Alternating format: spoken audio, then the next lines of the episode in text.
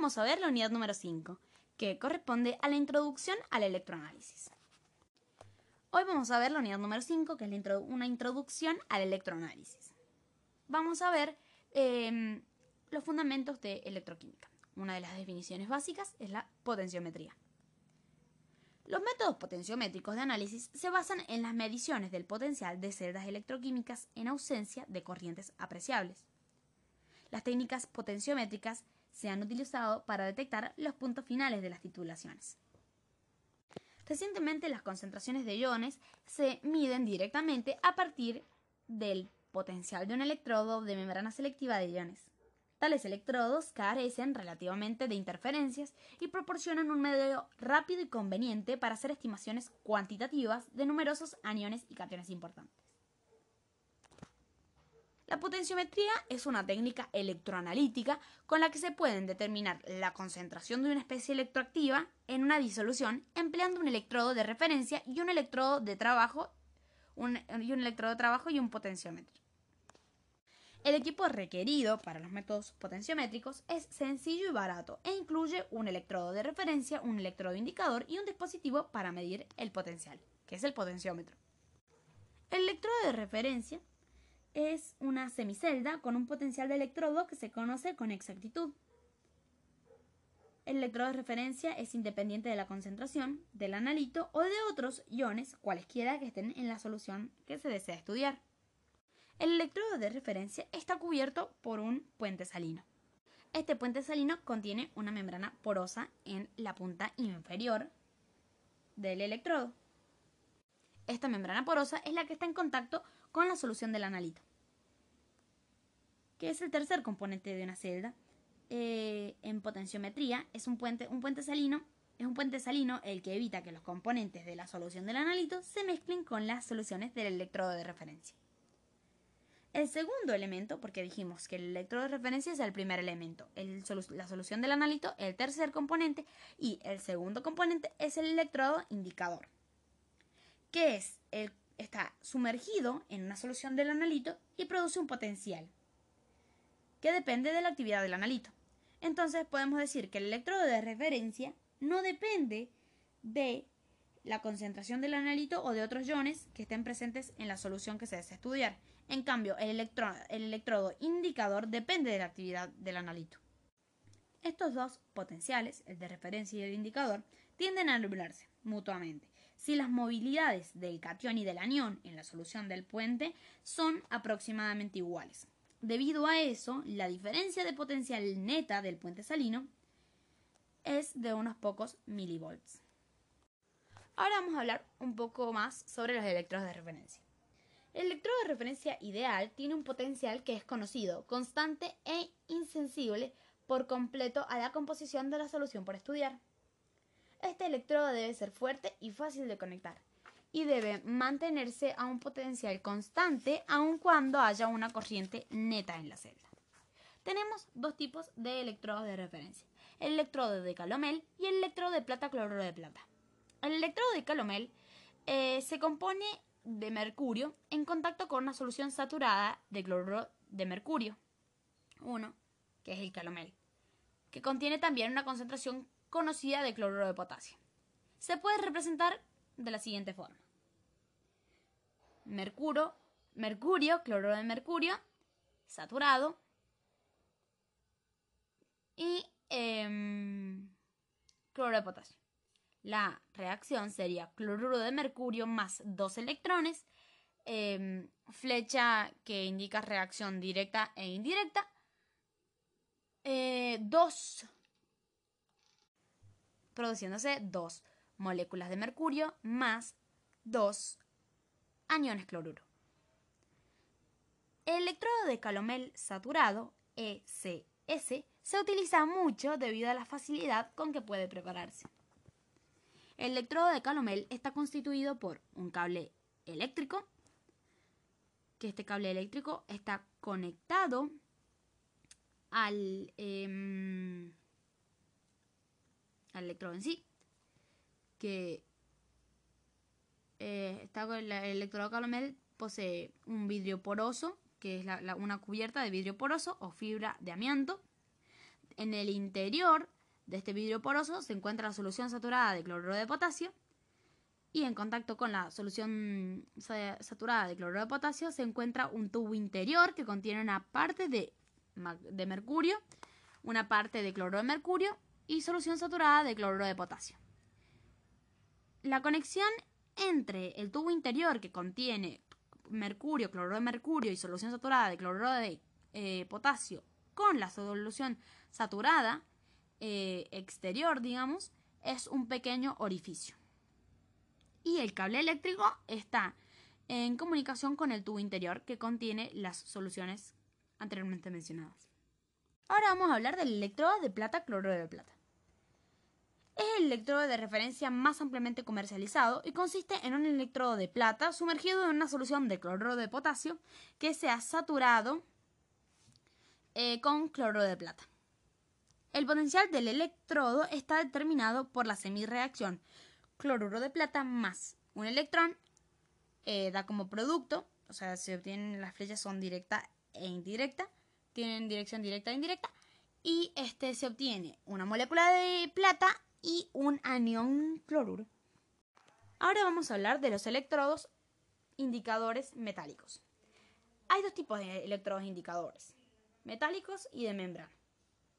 Vamos a hablar de los metálicos, que a su vez los indicadores, los electrodos indicadores metálicos tienen una subclasificación que son electrodos de primera clase, electrodos de segunda clase y electrodos de tercera clase.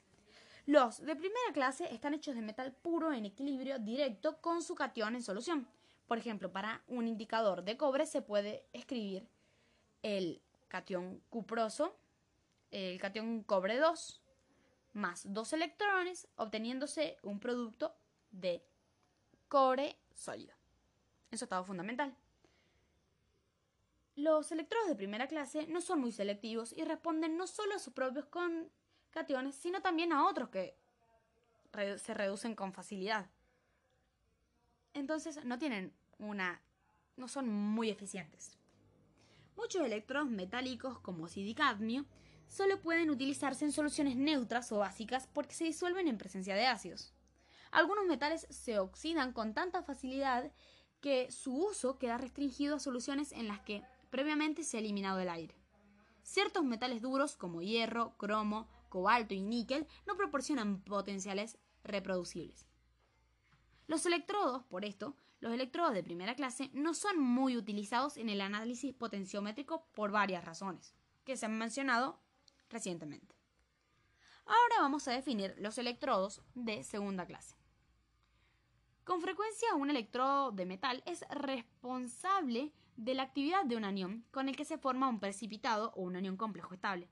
Por ejemplo, la plata puede servir como un electrodo de segunda clase para aluros y aniones pseudoaluros. Un electrodo importante de segunda clase para medir la actividad del anión I4 del EDTA se basa en la respuesta de un electrodo de mercurio en presencia de una pequeña concentración del...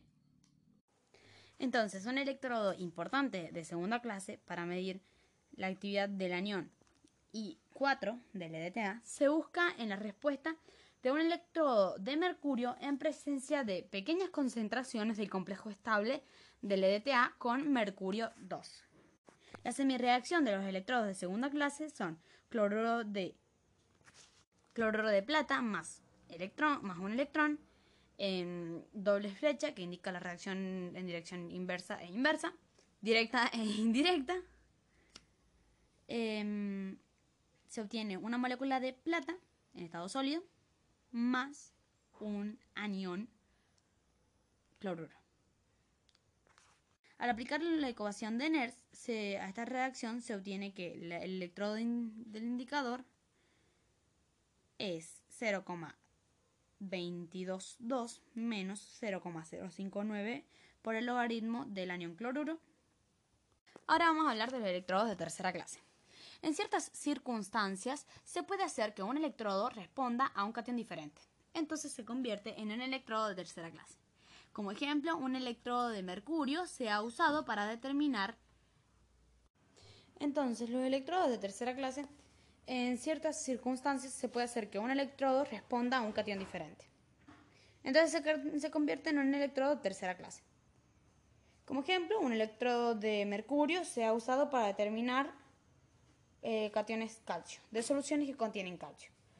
Como en el ejemplo precedente se introduce en una solución una pequeña cantidad del complejo de DTA con mercurio 2. En el caso de los indicadores redox metálicos, los electrodos construidos con platino, oro, paladio u otros metales inertes sirven a menudo como electrodos indicadores para sistemas de oxidación-reducción. En estas aplicaciones, el electrodo inerte actúa como una fuente o un suministro de electrones transferidos desde un sistema redox en la solución.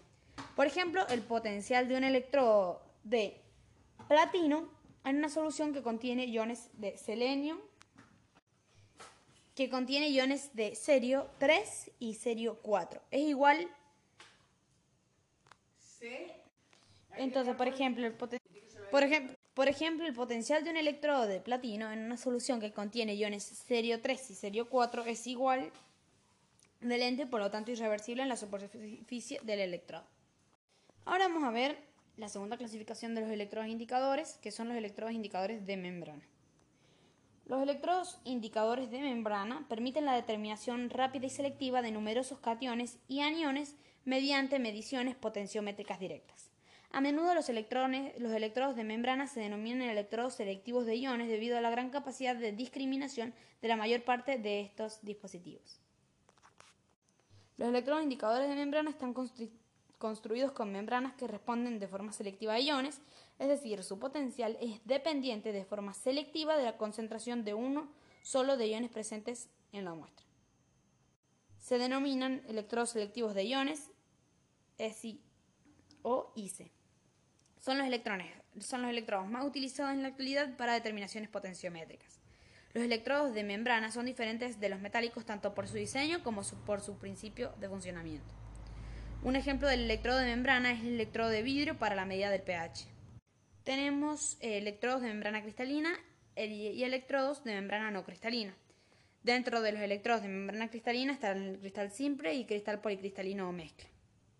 El cristal simple, el de cristal simple sería el para el que se usa fluoruro de lantanio para, para determinar eh, aniones fluoruro y en el cristal policristalino mezcla el sulfuro de plata para determinar eh, aniones eh, sulfuro o cationes plata. En los electrodos de membrana no cristalina están de vidrio, líquida o líquido inmovilizado en polímeros rígidos. Bien, un ejemplo de los electrodos de membrana no cristalina de vidrio son los vidrios al silicato para determinar em, cationes de hidrógeno y cationes monovalentes como el cation de sodio. En el caso de los electrodos de membrana no cristalina líquida, sería un ejemplo los intercambiadores de iones líquidos para determinar cationes calcio y transportadores neutros de potasio. Eh, otro ejemplo de un electrodo de membrana no cristalina líquido inmovilizado en polímero rígido sería la matriz de PVC para determinar cationes calcio y eh, aniones. Sería el ejemplo matriz de PVC para determinar cationes calcio y aniones nitrato. El mecanismo general por el que se desarrolla en la membrana, que se desarrolla en la membrana, un potencial selectivo al ion es independiente de la naturaleza de la membrana y es diferente de la fuente de potencial en electrodos de indicadores metálicos. En electrodos de membrana, el potencial observado es una clase de potencial de unión que se desarrolla a través de la membrana que separa a la disolución del analito de una disolución de referencia interna. El potencial de un electrodo metálico depende de la tendencia de una reacción química de oxidación-reducción a, ocurrir en la superficie de un electrodo. Ahora bien, vamos a hablar de las propiedades de las membranas de ion selectivo. Solubilidad mínima en la disolución del analito.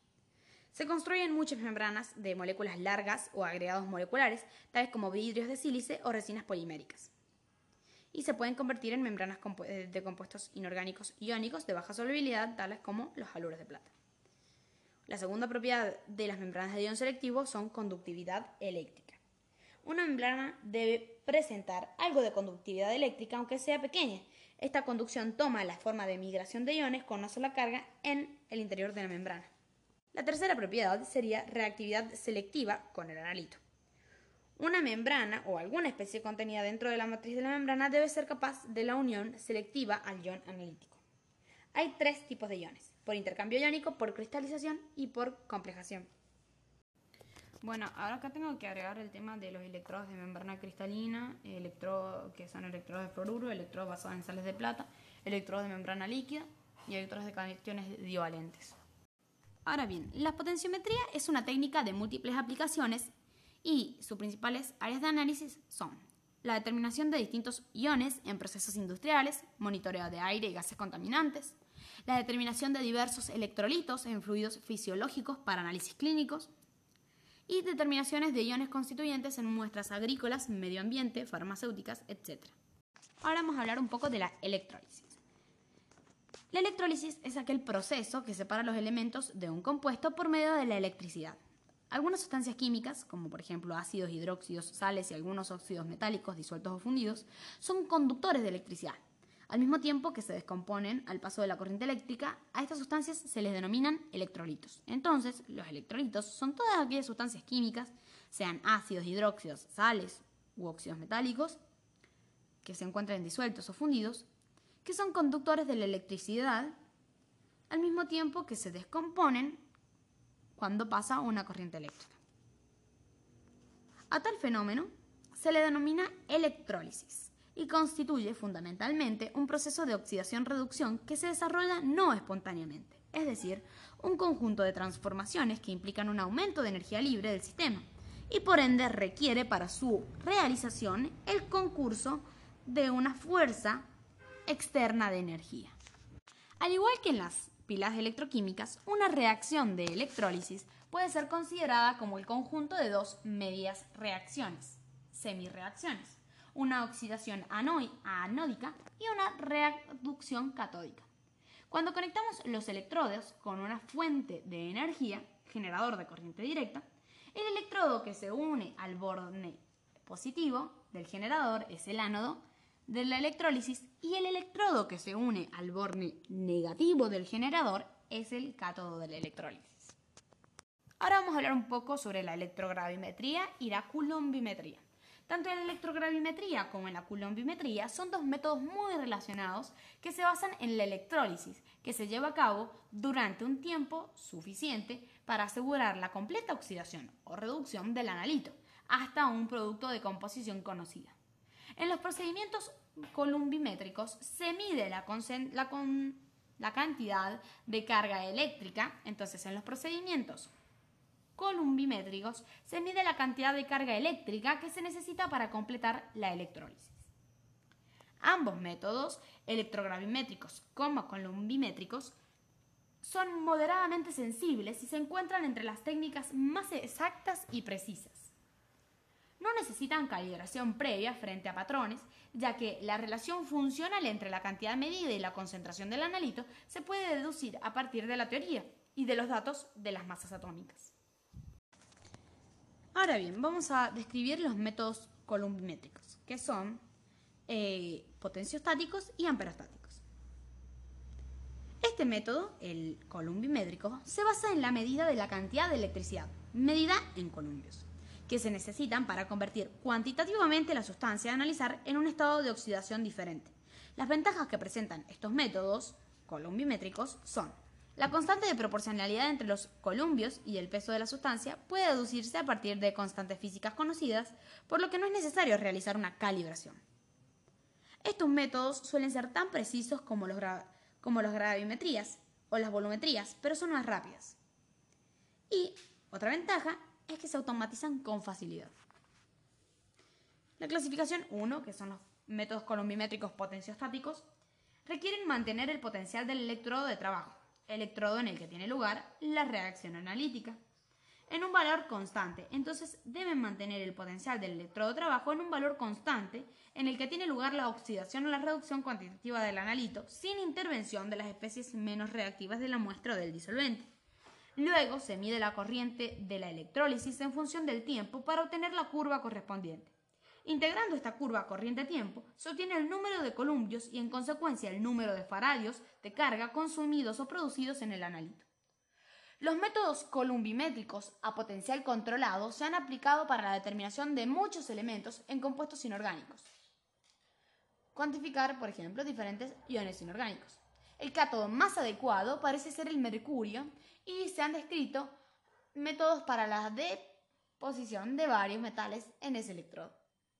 Para el tipo de método columbimétrico amperostático, se denominan así a todos aquellos métodos columbimétricos en los cuales se mantiene constante la intensidad de la corriente que pasa a través de la celda hasta que se alcanza el punto final.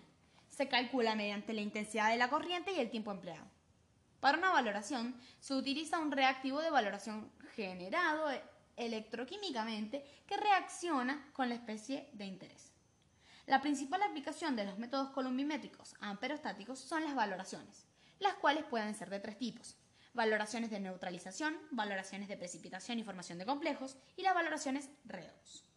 Las valoraciones de neutralización, en las cuales los iones hidrógeno positivo de los ácidos, tanto ácidos fuertes como débiles, con los iones hidroxilo generan, eh, generados en la electrólisis del agua, de acuerdo con la reacción, dos moléculas de agua más dos electrones producen dos iones hidroxilo y una molécula de hidrógeno.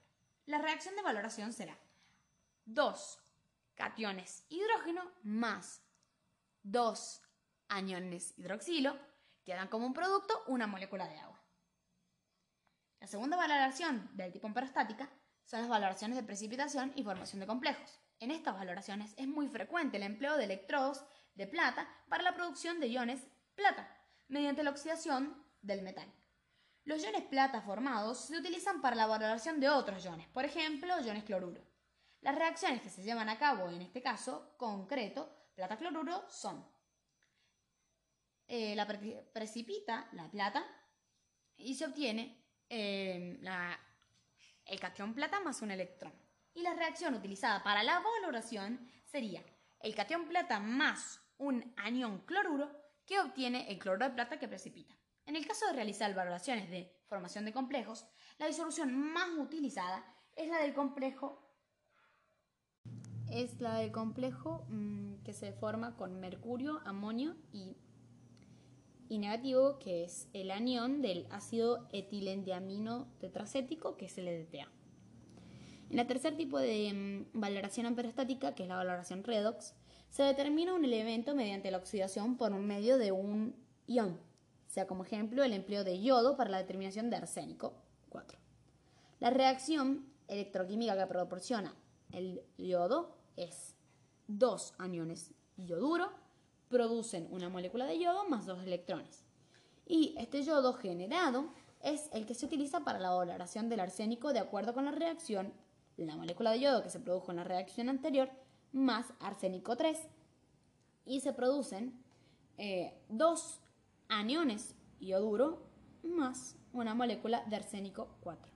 Las principales fuentes de error de estos métodos, los columbimétricos, son que puede variar la corriente durante la electrólisis, el rendimiento de la corriente inferior al 100% y errores producidos en la medida de la corriente.